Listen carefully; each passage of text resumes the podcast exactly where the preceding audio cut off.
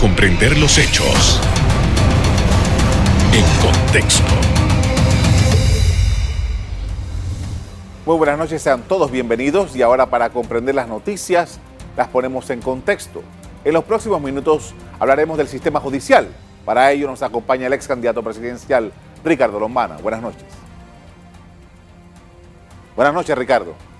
Buenas noches, Carlos, y buenas noches a toda la audiencia. ¿Cómo están? Muy bien, gracias. Gracias por aceptar nuestra invitación. Eh, la salida mm, eh, inesperada del Procurador de la Nación de nuevo ha traído el tema de la situación del sistema judicial en Panamá, tanto el tema de la investigación como el tema de los tribunales de justicia. ¿Cómo interpreta Ricardo Lombana esta situación coyuntural en este momento? Bueno, tal como lo hemos expresado en redes sociales, en distintos medios y también en una carta que publicamos hoy, una carta abierta al presidente de la República, la salida del procurador Ulloa se da primero en el peor momento, porque se da en el medio de dos situaciones muy particulares. La primera, la investigación o el escándalo de los abusos en los albergues. Y segundo, un acumulado de casos de alto perfil pendientes de llegar a su fin en la investigación, Odebrecht, Blue Apple y muchos otros. Justo entonces se produce la renuncia sin ninguna explicación, porque la carta, como lo hemos dicho, la carta donde se enumeran las razones de la salida, son situaciones que el procurador Ulloa conocía al momento de adquirir el cargo, al momento de tomar la responsabilidad de ser procurador sobre las presiones, sobre el tiempo eh, de familia, eh, sobre la constante confrontación y todas las razones que él enumera pues en una carta de renuncia que considero que todas esas razones eh, eran ya conocidas por él y son ahora traídas como motivos para una renuncia. Eso deja muchas dudas. El procurador Ulloa está obligado a decirle al país cuáles son las razones reales de su salida la verdad del procurador Ulloa puede ser el detonante que el país necesita para realmente empezar a hacer un proceso de limpieza, es decir, un combate a la impunidad de frente. Y como lo expresé hace unos días, el presidente Cortizo tiene una oportunidad, si es que quisiera él aprovechar una oportunidad, de exigirle públicamente a, Eduardo Ulloa que le diga al país cuáles son las razones reales de su salida se lo, pedimos, se lo solicitamos al presidente de la República este, y no vemos ningún esfuerzo, ni ningún interés, ni ninguna voluntad de que así se haga. Pareciera que Eduardo Ulloa no le va a dar a conocer al país las razones reales de su salida. Pareciera que el presidente de la República tampoco tiene interés en que se sepan las razones reales de la salida. Y a mí me parece que esto es un anuncio, un anuncio de que van a volver a agarrar el manto de la impunidad que ha cubierto todos los escándalos en este país que involucran personas de alto perfil y con ese mismo manto van a terminar de enterrar las investigaciones de alto perfil y el escándalo de los albergues, este, de, los, de, los, de los abusos pues, en los albergues. Ahora, viendo la experiencia que ha tenido Panamá en los últimos años, eh, tal parece que eh, esa, esa sintonía entre la investigación sobre todo la investigación de alto perfil, que creo que ahora es que estamos viendo nosotros aquí, de unos años para acá, eh, investigaciones realmente grandes, importantes, aparentemente. Antes no teníamos mucho, mucho de eso. Y la relación esa con el Ejecutivo, con el Poder Judicial, eso, eh, Panamá no ha podido avanzar en eso, a pesar de que logró buenas, eh, buenas no, buena cantidad de investigaciones, al final Panamá no está todavía al nivel de poder procesar este tipo de investigaciones. No lo está. Panamá ha demostrado que no puede, no está en la capacidad de administrar justicia con independencia e imparcialidad. Y hablemos las cosas como son. Eso significa que no somos una república. Porque cuando tú tienes tres órganos del Estado en funcionamiento de acuerdo a la Constitución, tú te puedes llamar una república. En Panamá no hay un sistema de justicia que administra justicia con imparcialidad e independencia. Estado fallido. Estamos frente a una situación que compromete nuestra paz social. Y es por eso, Carlos, que en la carta que nosotros hoy publicamos, estamos solicitando que ante este evidente fracaso de la justicia panameña, tal como otros países hermanos de Latinoamérica lo han hecho, se debe convocar e instalar en Panamá una comisión internacional contra la corrupción, que en otros países ha sido la forma independiente, imparcial, con involucramiento de entidades internacionales para hacer lo que el propio país no es capaz de hacer. No queda otra forma de afrontar esto porque ni la constituyente, eh, ni el nombramiento de un nuevo procurador que consideremos este, de buena reputación, va a poder contar con las herramientas para blindarse, ser independiente, ser imparcial y poder investigar aquí hasta el final, independientemente de quién sea el investigado y quién sea el condenado. Es por eso que nosotros consideramos que la única salida que nos queda para atender el tema de la impunidad en estos casos y para atender el tema de la incapacidad. La justicia fracasó. Ya yo veo por ahí eh, temas relacionados con que hay que retomar el pacto de Estado por la justicia, que ojalá nombren un buen procurador. No, fracasó, colapsó, no sirve la justicia panameña, no da sanciones, ni administra, ni reconoce culpabilidad a quienes han saqueado de manera multimillonaria los recursos de los panameños y todo parece indicar que tampoco lo va a hacer en el caso de los escándalos de los albergues. ¿Qué hacemos? ¿Aceptamos que somos un país donde, bueno, simplemente no hay justicia hasta que aquí haya un escenario de violencia porque los países que no tienen un sistema judicial terminan en escenarios de violencia? Y por eso es que creemos que este, esta Comisión Internacional contra la Corrupción, que ha funcionado en otros países, es el camino que Panamá debe tomar y hacia allá debemos empujar los panameños. Con esto vamos a hacer una primera pausa para comerciales. Vamos a, hablar un poco más sobre este tema debido a que este, vamos a ver la viabilidad de una comisión como esta. Y en medio de las situaciones que se han estado viviendo en Panamá, no ahora, sino con antelación. Continuamos el análisis del sistema judicial al volver. Ya regresamos.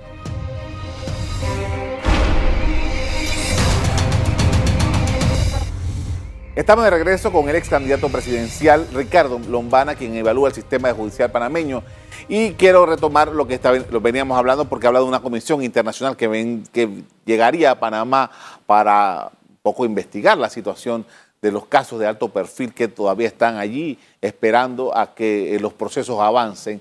Eh, eh, la viabilidad de esto, cómo se convoca esto, quién convoca y cómo se establece eso, quién lo mantiene, cómo funciona esto. Bueno, creo que lo más importante es que lo tiene que convocar el Estado panameño. Por eso se lo estamos solicitando al presidente. El presidente, a estas alturas, el presidente Cortizo, conoce, sabe, está consciente de que el sistema de justicia panameño no funciona. Y además de eso, está consciente de que el sistema garantiza la impunidad de los poderosos. Y cuando digo poderosos, hablo de poderosos económicamente, poderosos políticamente y de personas ligadas al crimen organizado, lavado de dinero, narcotráfico y demás.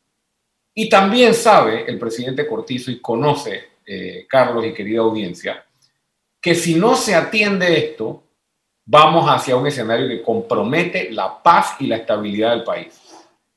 Dicho todo esto, el presidente Cortizo tiene la obligación, obligación como presidente de la República para garantizar la paz de la República de Panamá y la convivencia pacífica entre los panameños de llamar a la instalación de esta comisión en Panamá. Si no lo hace y sigue simplemente designando en los cargos a personas que no tienen ni la valentía ni el compromiso de enfrentarse a lo que requiere enfrentarse para ponerle fin a estas mafias, entonces él le demostrará al país que es cómplice del sistema corrupto, como lo viene haciendo, porque su inacción es complicidad con la delincuencia. Y yo decía en campaña, estimada audiencia, en campaña política, yo decía cuando veía que el señor Cortizo estaba adquiriendo todos estos compromisos de campaña, tanto con diputados que deberían estar en la cárcel para poder ganar en las elecciones, como con donantes de campaña que lo único que hacen es saquear el erario y los recursos de los panameños. Yo entonces advertía que el que pactaba con delincuentes en campaña gobernaría con delincuentes y para delincuentes mañana. Y los términos son fuertes, pero eso es lo que estamos viviendo. Entonces, eh, él tiene que instalarla, él tiene que convocarla. No podemos convocarla a los panameños eh, eh, buscando firmas. Podemos, nosotros podemos hacer la presión que se requiere. Evidentemente está subiendo la, molestia, la indignación, se está elevando el tono de la protesta y podríamos seguir haciendo presión para que se convoque, pero eh, no puede instalarse la comisión si el Estado panameño no le da entrada, no la legitima y no le da validez. ¿Qué elementos tiene Ricardo Lombana para pensar de que estamos frente a un escenario como el que acaba de describir, tomando en consideración la historia nuestra? Nosotros hemos tenido varios episodios en Panamá que eh, han sido eventualmente aplacados. La crisis del SEMIS, la crisis de las declaraciones dadas por el, magistrado Arjona en su momento con respecto a colegas de él. Eh, tuvimos el, caso, de, por ejemplo, del magistrado eh, Moncada Luna, que fue enjuiciado y se probaron una serie de elementos allí. En fin, Panamá ha vivido en los últimos años, y me estoy quedando corto, varias crisis muy profundas que todo el mundo dice, ah, ahora sí se acabó esto. Y al final el status quo se mantuvo. ¿Qué elementos tiene para pensar de que ahora sí es una situación que realmente es un punto y aparte? Yo no creo que sea una situación diferente a las demás en cuanto a el grado de impunidad, el grado de dejar todo debajo de la alfombra. Eso ha seguido pasando y yo creo que eso es una constante y no podemos diferenciar un caso de otro porque siempre pensamos que viene algo más grave. Aquí hay dos elementos que creo que sí se distinguen. El primero es que ahora se suma un escándalo que involucra a nuestros niños. Y eso cruza un umbral, eso cruza una línea, que por más que no sea un escándalo vinculado a robo de recursos, tiene que ver con lo más valioso de un país, de una sociedad, de la humanidad, nuestros niños. Y querer cubrir o tener enfrente un escenario en el que podemos terminar encubriendo eh, delitos atroces cometidos contra nuestros niños, porque el delito de abuso eh, infantil, sobre todo el abuso sexual de niños y niñas, es el peor y el más, eh, el más grave de los delitos y las conductas humanas. Ese es el primer elemento que considero distingue. Y por otro lado, Nunca habíamos estado tan cerca, por lo menos en época de democracia, del 89, 90 hacia acá, de que la ausencia de justicia nos fuera a llevar a un escenario de inestabilidad o de explosión social, porque se mezcló con la pandemia. Porque ahora sí tenemos un escenario en el que no hay recursos, en el que el dinero del Estado se está acabando, las recaudaciones disminuyen, el endeudamiento sube, el desempleo crece, se están juntando, se están combinando todos los elementos que ahora, además, eh, eh, eh, como este, con este manto de impunidad que yo siempre menciono, se desea o se piensa cubrir o seguir cubriendo a los poderosos, es el detonante perfecto para un escenario que podría comprometer nuestra estabilidad. Entonces yo considero que esos dos elementos son precisamente los que hacen el escenario diferente. Ahora, los actores que han estado vinculados al tema de justicia. Eh, hemos tenido procuradores eh, recientemente. Eh, Bastantes. Bueno, hemos tenido magistrados que han ido y han venido. Hemos tenido. Estas, estas personas, en, en, un escenario como el que plantea, ¿no tienen algo que hacer, algo que decir a la sociedad panameña? Por supuesto que sí, coincido con ese planteamiento, Carlos. Y si revisamos la historia, tú recordaste algunos casos. El ex magistrado Adán Arnulfo Arjona tuvo la valentía. Él hizo lo que tenía que hacer. Él le dijo al país, hace 15 años aproximadamente, tal vez un poco más, que la Corte Suprema de Justicia vendía fallos a favor de narcotraficantes. Y no pasó nada. Y no pasó nada. Lo importante es entender que se requiere de hombres valientes. Eduardo Ulloa debe decirle al país por qué salió, quién lo presionó, quién lo chantajeó, qué es lo que se está evitando que se investigue. Esa, esa es una verdad que puede evitarle al país un escenario de inestabilidad política, social y democrática. Así de grande es la responsabilidad de Eduardo Ulloa. Entonces, sí. Di adelante, adelante. Con esto vamos a hacer una pausa. Al regreso seguimos conversando sobre el sistema de justicia. Ya volvemos.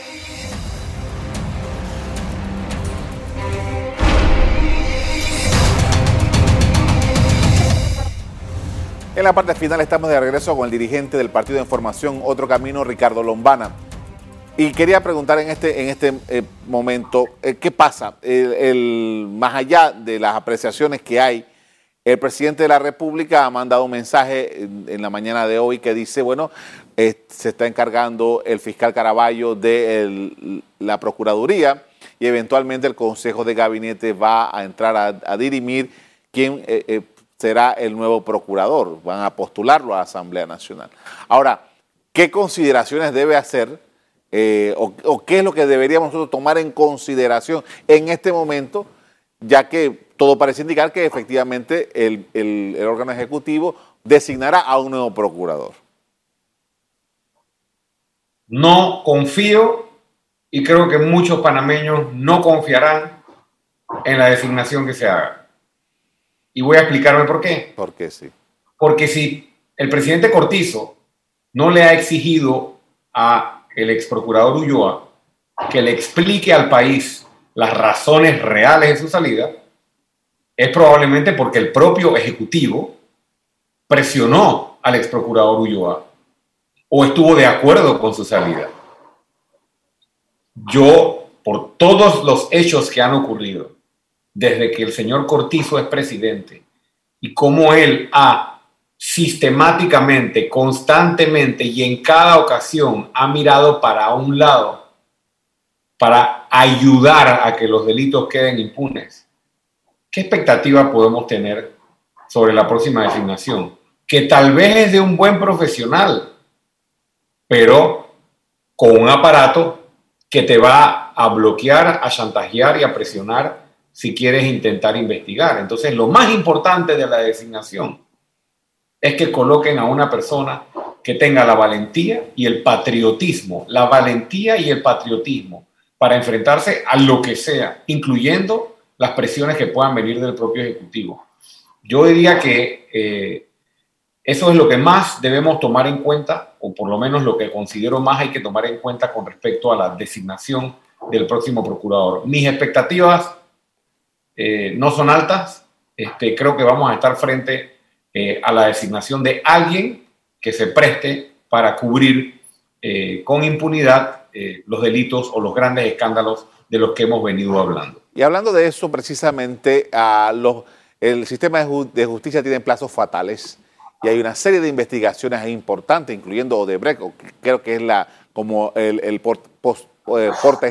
de todo esto, el caso de Odebrecht que está pendiente de, que, envía la, vista fiscal al, órgano judicial, pero hay unos plazos que ya están corriendo y esos plazos implicarían eventualmente en la prescripción si no se actúa con, la, con el tiempo preciso.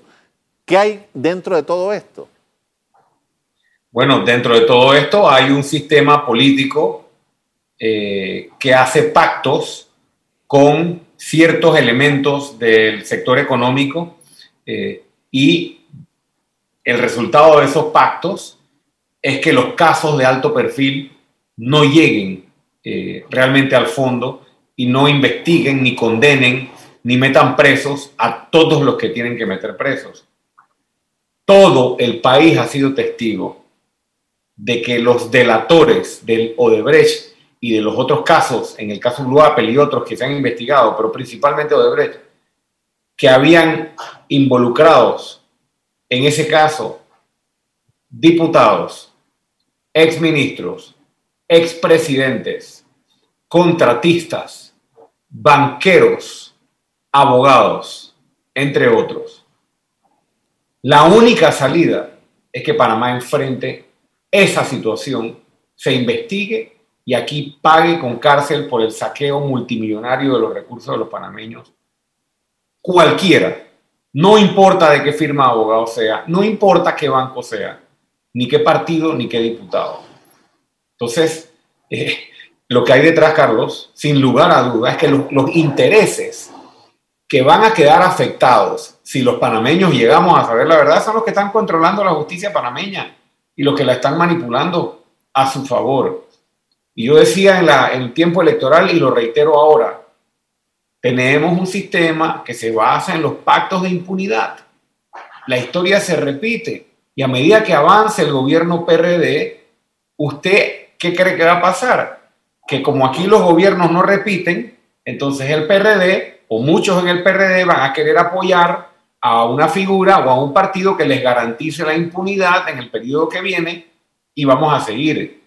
Por eso a mí no me, no me extraña, por ejemplo, esa, esa alianza o eh, eh, esa, esas coincidencias que estamos viendo entre el señor Martinelli y el PRD este, en, en, muchas ocasiones con respecto a todos estos escándalos, porque todos sabemos que el señor Martinelli aspira nuevamente a ser presidente de la República y él necesita salvarse él de la justicia y muchos vinculados al PRD necesitarán salvarse de la justicia en el próximo periodo este, eh, por todo lo que ha ocurrido. Y eso que solo, eso que solo van dos años, vamos para dos años.